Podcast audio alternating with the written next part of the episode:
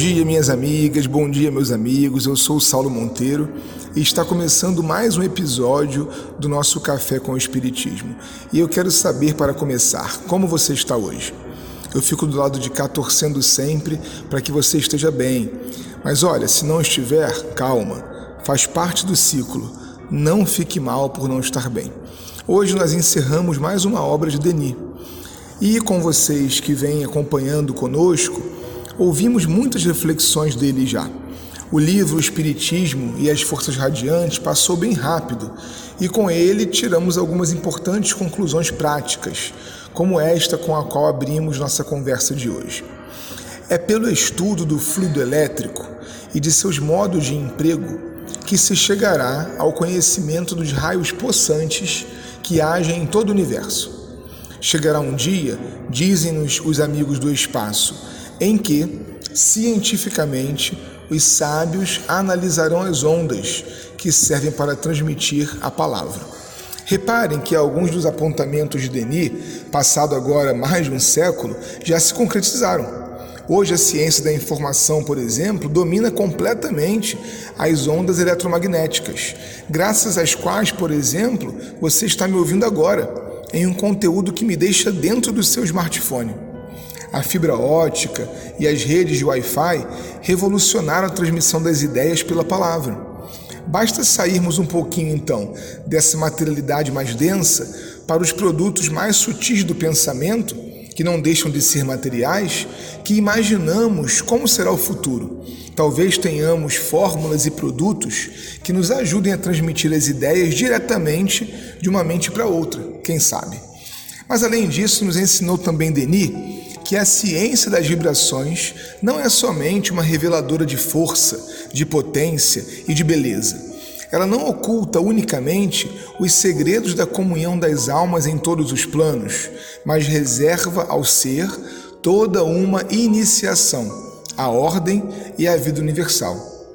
Tudo me leva a crer que de onda em onda, de comunicação em comunicação, você e eu saímos do micro e vamos para o macro entendemos como o universo funciona e como ele está em uma grande rede de solidariedade. Porque nesse ponto é necessário lembrar que somos filhos do todo e não da parte. A Terra é uma morada, uma morada das muitas que existem por aí, e absolutamente todos nós, sem barreiras de tempo ou de espaço, podemos nos comunicar e podemos também nos sentir uns aos outros, bastando para isso estar em sintonia. E se as forças radiantes que ficaram até esse momento nos acompanhando nos estudos do livro de Leon Denis nos fazem penetrar no outro e depois no universo como um todo, elas também nos levam a Deus. Repara aqui nesse raciocínio de Denis. Bem antes da ciência atual, as manifestações dos espíritos nos demonstraram que tudo, matéria e força, se resume em radiações, cuja intensidade aumenta à medida que se eleva na escala das formas e dos seres. É no estudo dessas forças e princípios que os regem que a ciência futura descobrirá o segredo do pensamento criador nós lembramos a que ponto ela chegou no que se refere à descoberta e aplicação das forças radiantes. E essa exposição serviu de base para nos elevar às considerações de um caráter mais geral, fala o nosso mestre de Tours. Deus, do qual emana tudo isso, gente, tudo isso que podemos estudar com esse livro, está por toda parte. Deus está por toda parte. Kardec tem uma metáfora perfeita para isso. Ele diz que nós estamos para Deus como os peixes para o oceano. Perceba, peixe é peixe e mar é mar. Os peixes não são pedaços do oceano, como na teoria panteísta, mas também não é possível que o peixe viva fora d'água. Nós estamos mergulhados no fluido criador de Deus. Outra coisa prática que ficou para mim muito forte do estudo dessa obra é essa grande ferramenta que está ao nosso alcance, a vontade. Diz ele: a vontade põe em movimento todo esse aparelho vibratório, e com primazia, a ideia que ilumina todo o sistema é a fé em Deus. Em consequência da evolução do ser, A sua crença numa causa suprema se concretiza e essa fé radiante impregna os fluidos. A sua comunhão com o grande foco universal torna-se mais íntima e mais profunda.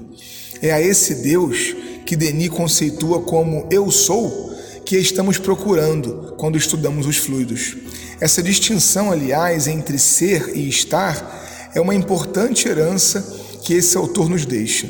Nós, filhos, estamos, porque vivemos em progresso e mudança constante. Deus não, Deus é. Deus sempre foi, Deus sempre será.